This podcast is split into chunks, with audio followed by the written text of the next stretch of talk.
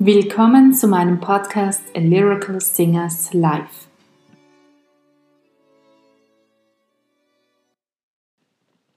Beim Leschetizky World Congress ging es nicht nur um Leschetizky an sich und sein Werk, es ging auch um eine Oper. Leschetizky hat eine Oper geschrieben, eine Operette eigentlich, und die heißt Die erste Falte. Worum es darin geht, das hören wir in diesem Vortrag von Ulrich Reukauf, dem Magister Artium aus Gagenau. Er ist das Gründungsmitglied der Deutschen Leschetizky-Gesellschaft und außerdem auch dafür mitverantwortlich, dass die erste Falte von der Karlsruher Salonoper wieder aufgeführt wurde. Dazu hört ihr nun mehr. Viel Freude beim Zuhören. Jetzt äh, müssen wir uns mental ein bisschen umprogrammieren und uns äh, mental auf die, den heutigen Abend vorbereiten, in dem es äh, ein Konzert um die erste Falte geht. Und äh, in, dieses, in die Oper wird Herr Rollkopf uns einführen. Schön. Ich würde auch ganz gerne ohne Mikrofon reden. Kann man mich verstehen? Ja, gut, prima. Ja, die erste Falte. Ich weiß eigentlich gar nicht mehr, wo die bei mir geblieben ist, wo die sitzt.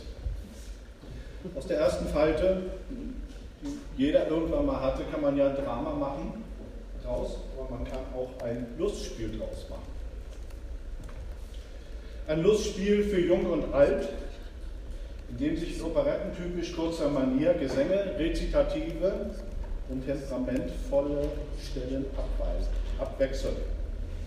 Ich werde kurz was über die erste Falte erzählen, über ihre Entstehung, aber ich werde auch den sozialpsychologischen Blick so ein bisschen draufwerfen über die Hintergründe, alles was so um die gesellschaftlich um diese Zeit passiert ist. Auf jeden Fall war die erste Falte 1867 in Prag uraufgeführt und erlebte dann erstmal eine ganz glanzvolle Zeit am Nationaltheater Mannheim, dann in Wiesbaden und nur noch an einigen verschiedenen Orten, knapp zwei, Zehn, zwei Jahrzehnte lang, bis sie in Wien nach einer verpatzten Aufführung wieder in der Schublade verschwand. Zum 100. Todestag Nischititskis am 14. November 2015 brachte dann die Karlsruher Salonoper die erste Falte mit Unterstützung der Deutschen Nischititsky-Gesellschaft wieder auf die Bretter, die ihr heute die Welt bedeuten. Die damals neu gegründete Karlsruher Salonoper hat sich selten gespielten und verlorenen kleinen Opernspezialen verschrieben, was natürlich erstmal Recherchearbeit bedeutet, wobei Kommissar Zufall auch schon mal seine Hilfe anbietet. Das Libretto zu bekommen war erstmal gar nicht so einfach.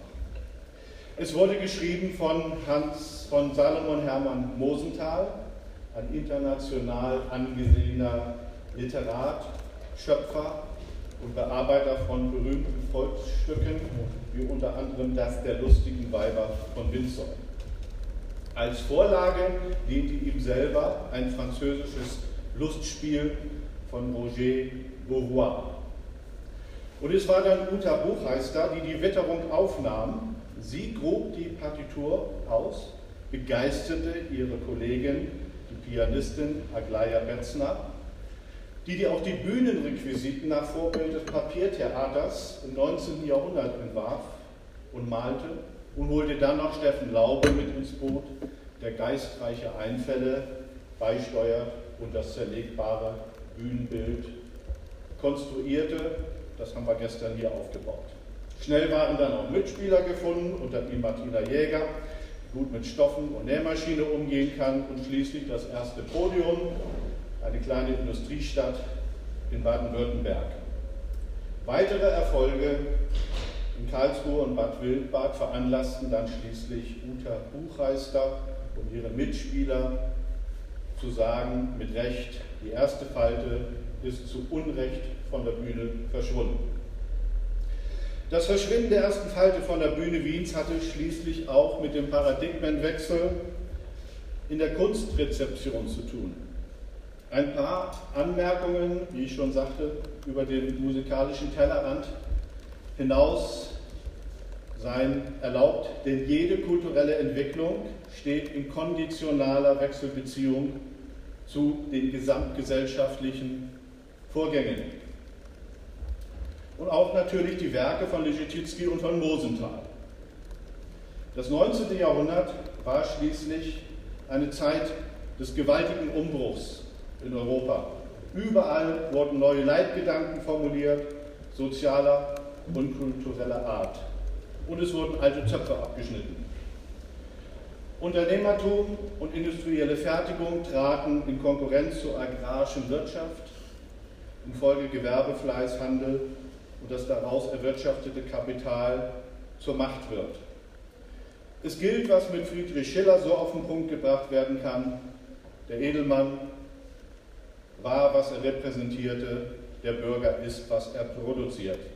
Und der Bürger produzierte öffentliche, großartige Konzerte, rauschhafte Opernaufführungen.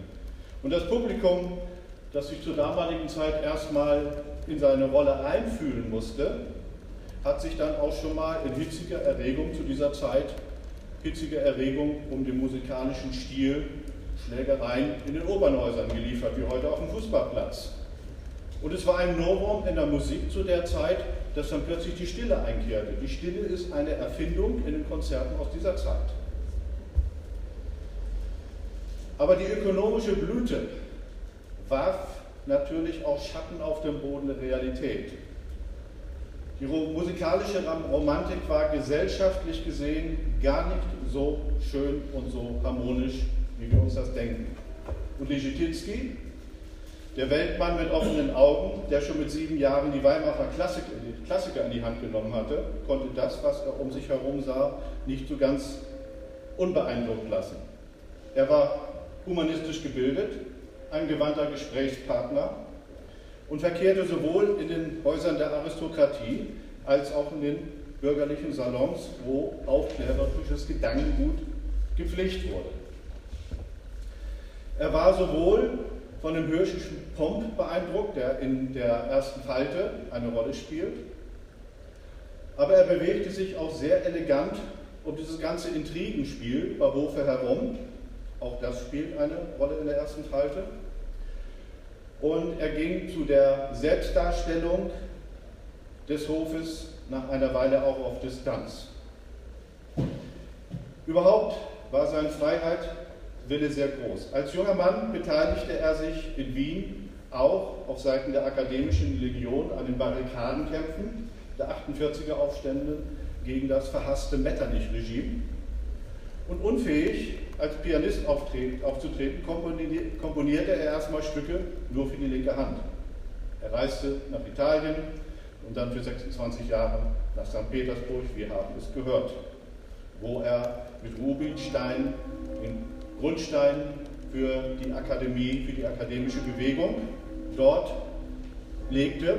Diese Bewegung wurde aber auch dann wieder konterkariert von ähm, dem sogenannten mächtigen Häuflein um Glinka, Borodin und Mosorgsky. Die wehrten sich so ein bisschen gegen den westeuropäischen Stil und propagierten eher so einen Panslawismus und so ein gehobenes Dilettantentum. Also auch hier bewegte er sich auf den Grad zwischen zweier Welten. St. Petersburg war selber eine Kunststadt, eine künstliche Stadt, sie war gerade mal 100 Jahre alt und war ja eine Stadt, die mit Russland eigentlich gar nicht viel zu tun hatte. Es war auch eine Stadt, ein Ort, der sehr zweigeteilt war und im Grunde genommen auf zwei Hochzeiten spielte. Dennoch hatte hier, wo er die erste Falte schrieb, sie große Erfolge erstmal, wie ich schon sagte, bis sie an der Wiener Hofoper verschwand. Und auch das hatte seine Gründe, so bin ich überzeugt, in dem neuen Zeitgeist. Den einen damals war die Aufführungsduktus zu altbacken, den anderen schien das Ganze zu französisch zu sein. Und es gab schließlich auch in Wien, ähnlich wie in Russland, Vorbehalte gegen das Fremdländische. Und all das mag dazu beigetragen haben, dass die erste Falte einfach nur schlecht vorbereitet war und schließlich verschwand. Und dies natürlich vor dem Hintergrund, dass jetzt die Spielstätten, wo sie ihr Leben entdeckte, unternehmerische Veranstaltungen waren. Das heißt, sie mussten sich selber tragen und waren auf die Gunst des zahlenden Publikums angewiesen. Und wenn das nicht mitspielte, war es das eben. Und Sein und Schein, das Hauptthema der ersten Falte, spielte in der künstlerischen Existenz auch eine ganz große Rolle, denn auch hier hatte sich ein paradigmatischer Wandel vollzogen.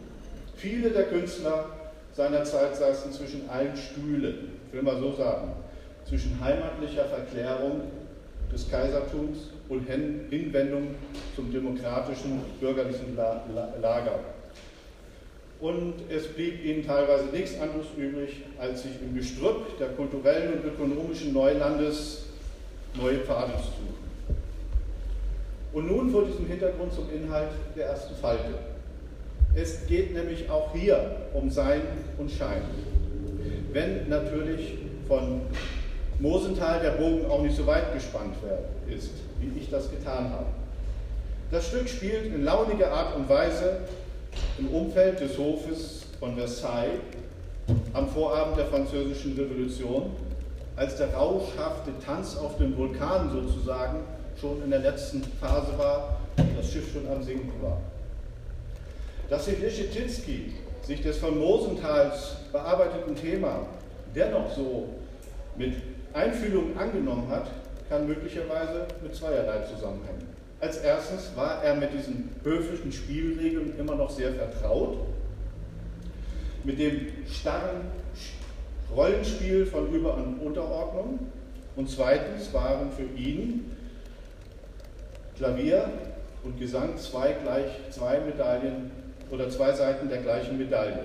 Er gutierte auch sehr die römische Oper.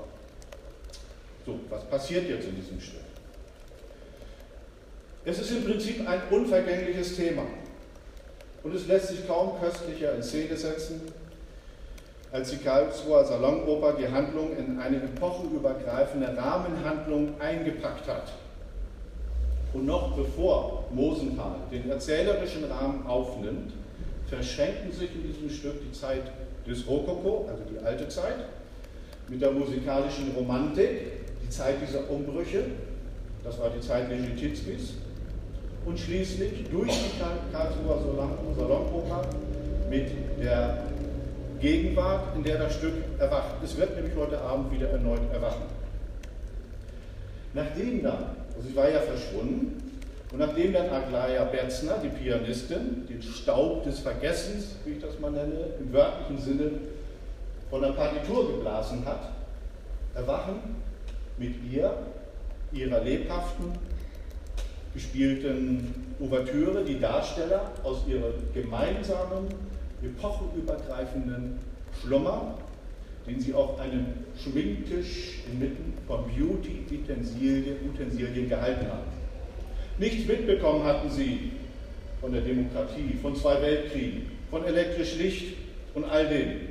Und was erstaunt finden sie sich vor einem erwartungsvoll guckenden Auditorium wieder. Aber auf ihrer alten, wohlvertrauten Bühne, das Boudoir der Marquise von Sombreuil. Das Boudoir, was war das? Das war sowas wie eine häusliche Nische für gepflegte Doppelmoral in Sachen Erotik. Es war allgemein ein zwischen Salon und Schlafgemach gelegener Ankleideraum, in dem sich die Dame des Hauses zum Schmollen oder, der Zweck heiligt die Mittel, bei Bedarf zum Empfang liebesdienischer, liebesdienischer Gäste zurückziehen konnte und durfte. Hier erwachen die Akteure. Jetzt muss es aber schnell gehen. Noch in Schlafgewändern zwängen sie sich überstürzt in ihre Garderoben, raufen und raufen sich irgendwann zusammen. Und da werden auch schon mal Einsätze verpasst, Kostümwechsel vergessen und private Eifersüchteleien überschneiden sich mit der Handlung. Erst als sie alle einigermaßen sortiert haben, beginnt die eigentliche Handlung. Da hat die Marquise von Sombreuil die Qual der Wahl zwischen mehreren Verehrern und kann sich nicht recht entschließen. Vielleicht der etwas schüchtern daherkommende Vicomte d'Etoile, der wäre vielleicht schon etwas, aber leider hat er noch keine rechte Stellung am Hofe. Oder vielleicht der Graf von Chabron. Sie wäre dann in die Hofgesellschaft um Madame Pompadour eingeführt. Oder der steinreiche Monsieur d'Escorcel, der ihr bereits 2000 Livre geboten hat, damit sie doch endlich seine schmachtenden Liebesseufzer erhöht. Geld oder Liebesleben, das ist hier die Frage. Und, altern, und eingedenk der Erkenntnis, dass nichts im Leben alternativlos ist, möchte sie dann doch noch eine Weile in zwangloser Leichtigkeit des Seins ihre Entscheidungsneurose pflegen. Ihre kluge Zofe Juliette, gespielt von Uta Buchheister, für die der Favorit klaren Auges feststeht, die weiß natürlich, dass ihre Herren irgendwann die Fälle davon schwimmen. Und so versucht sie mit Hilfe der vorwitzigen Dienerschaft dem Schicksal auf die Sprünge zu helfen. Sie flunkert der Marquise beim Ankleiden vor, sie sei ihr im Traum als steinaltes Mütterchen begegnet und reicht ihr unter Verweis auf eine erste Falte im Gesicht den Spiegel, eine vermeintliche erste Falte. Wie sagte Hermann Hesse später einmal, manchmal braucht man einen Fremden, der einen den Spiegel vorhält, damit man weiß, wohin die Reise geht. Tja, die erste Falte, makellos geklagten Antlitz. Sie wirkt wie das Blatt, welches auf die spiegelnde Wasseroberfläche des Brunnens fiel, in den Narzis, der schöne Jüngling aus der griechischen Mythologie, selbstverliebt sein eigenes Spiegelbild betrachtete und das nun von den kleinen Wellen buchstäblich in Falten gelegt wird. Narziss nahm sich bekanntlich das Leben. Die Markise, die fällt einfach nur um Ohnmacht. Es handelt sich ja um eine Operette, da stirbt ja niemand. Da ist sie tatsächlich die erste Falte. Selbsterfüllende Prophezeiung, eine Tragödie, ist Folgen Torschluss, Panik und Aktionismus. Als dann noch drei Briefe losgeschickt werden, zwei Absagen, eine Einladung zum Rendezvous von Zoo für Juliette entgegen den Anweisungen ihrer Herren, blind adressiert, mit verschlossenen Augen, um dem Schicksal die Entscheidung zu überlassen, nimmt eben dieses Schicksal seinen Lauf. Zunächst dummerweise wie so oft in die falsche Richtung. Mehr will ich nicht verraten. Zuletzt jedenfalls verschwinden alle wieder auf ihren Schlafplätzchen, auf dem Schminktisch, um dann wieder irgendwann, vielleicht am heutigen Abend, aufgeweckt zu werden.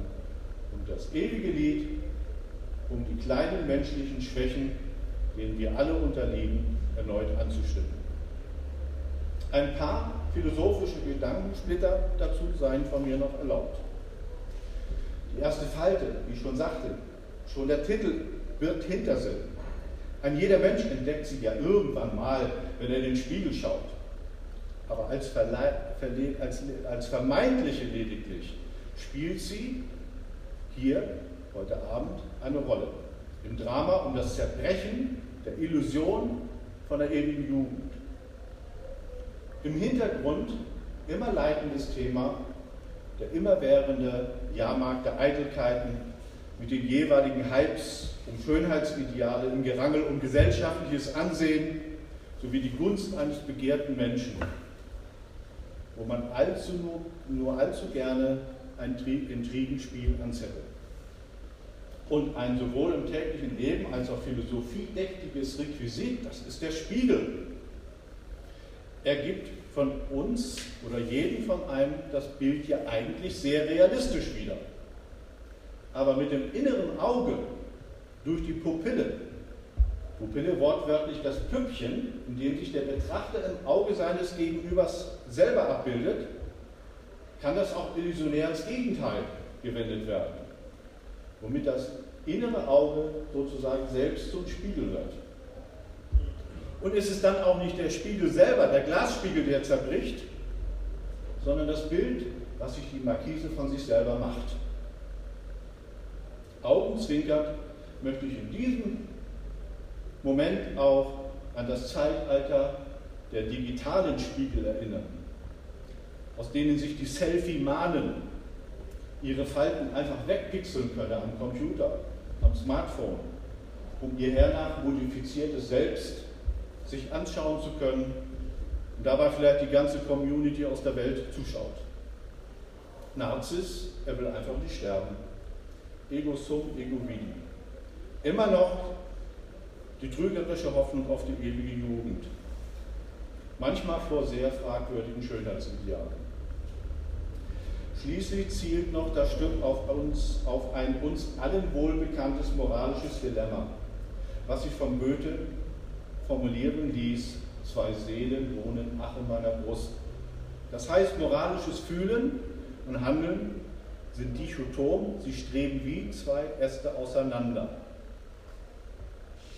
Der eine Ast das sowohl, der andere Ast das so als auch. Beide lassen sich weder wegmoralisieren noch wegidealisieren. Das ist die Krux. Und aus diesem Dilemma heraus empfiehlt sich das Motto des Philosophen Nicolas Chanfant, man muss zugeben, dass es unmöglich ist, in einer Welt zu leben, ohne von Zeit zu Zeit Komödie zu spielen. Und dieses Hintersinnes auch, der sich da überall hinter verbirgt, ist die erste Falte sehr auf Feinheiten in der musikalischen und besonders der schauspielerisch-komödiantischen Darstellung angelegt. Und wie der feinsinnige Theodor sich nach dem Flop in Wien einmal listig ausdrückte, für die kleinen Häuser mit einer gewissen Nähe oder mit einer gewissen Intimität sehr viel besser geeignet als für die ganz großen. Und auf eigenen Wunsch von guter Buchheister haben wir dann auch das kleine Haus genommen. Mosenthal, der Librettist, versteht es auf jeden Fall, allzu menschliches, moralisches, in nicht moralisierender und witziger Weise in Szene zu setzen. Und Leschetizky versteht es im romantischen Duktus eines pulsierenden Klangkolorits auf dem Klavier das Libretto zu vertonen, sodass die Aufführung im barocken Duktus mit der romantischen Milz Musik schön zerschmilzt und damit zwei weit auseinanderliegende Epochen. Die Rahmenhandlung der Karlsruher Salonoper hebt das Ganze dann ins Hier und Heute. Etwas Besonderes auch ist, dass der Gesang ausschließlich vom Klavier begleitet wird. Also heute Abend. Von einer Orchesterfassung, die wir gestern gehört haben, abgesehen. Und mehr noch. Das Klavier mit seinen solistischen Einlagen und der Art und Weise, wie es gespielt wird, ist eigenständiger Partner. Es ist stilistisch nicht der Szene untergeordnet. Zu Leschetizkis Zeiten war das Instrument in der uns heute bekannten orchestralen Fülle gerade mal wenige Jahrzehnte alt. Ein Shootingstar, der mit Klangfülle und Modulationsfähigkeit einen für die damalige Aufführungspraxis großen Einfluss nahm. Und die beruhte auf Gegenseitigkeit. Virtuosen wie Franz Liszt setzten die technische Entwicklung im wahrsten Sinne unter Zugzwang was zur Erfindung des Gussrahmens führte, mit der Kreuzbeseitigung zur Aufnahme höherer Zugkräfte und der englischen Mechanik zum Durchbruch verhalf. Und die erste Falte, die dieses Klavier benutzt, für die ist es ein nicht zu überschätzender Vorteil, nämlich das Stück ist ohne aufwendige Orchesterbegleitung spielbar und hat dadurch natürlich eine gewisse Mobilität erreicht. Denn schon zu Zeiten Nischitsky hatte sich so etwas wie ein Gastspielwesen entwickelt und etabliert und es konnte auch kleine, nicht so gut betuchte Häuser bedienen. Ja, in diesem Sinne möchte ich Sie ganz herzlich einladen, heute Abend sich die, alte Falte, die erste Falte im ehrwürdigen Leha-Theater anzuschauen. Und ich hoffe, Sie werden dann ab morgen etwas anders in Ihren eigenen Spiegel schauen. Vielen Dank für Ihre Aufmerksamkeit.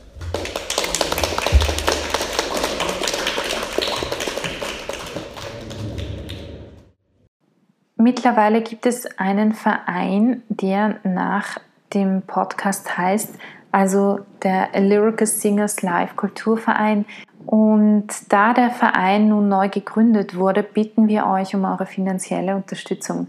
Mit eurer Unterstützung helft ihr uns, die Künstler fair zu bezahlen und damit den Aufbau eines neuen Opernensembles zu realisieren, das von der Kunst leben kann. Und zwar vor allem für jüngere Opernsänger. Ebenso helft ihr uns dabei, weitere Projekte zu realisieren. Was bekommt ihr für eure Unterstützung? Außer unserem sehr dankbaren Herzen erhaltet ihr bei einer regelmäßigen Unterstützung in der Höhe eines Cafés, das sind in Wien ca. 3 bis 4 Euro, eine Dankeskarte, sofern ihr uns eure postalische Adresse gebt. Außerdem den Zugang zu einer dritten billigeren Kategorie, die nur für regelmäßige Unterstützer ähm, reserviert ist. Für eine größere Unterstützung ab monatlich 10 Euro gibt es eine Freikarte pro Jahr zusätzlich für eine unserer Aufführungen.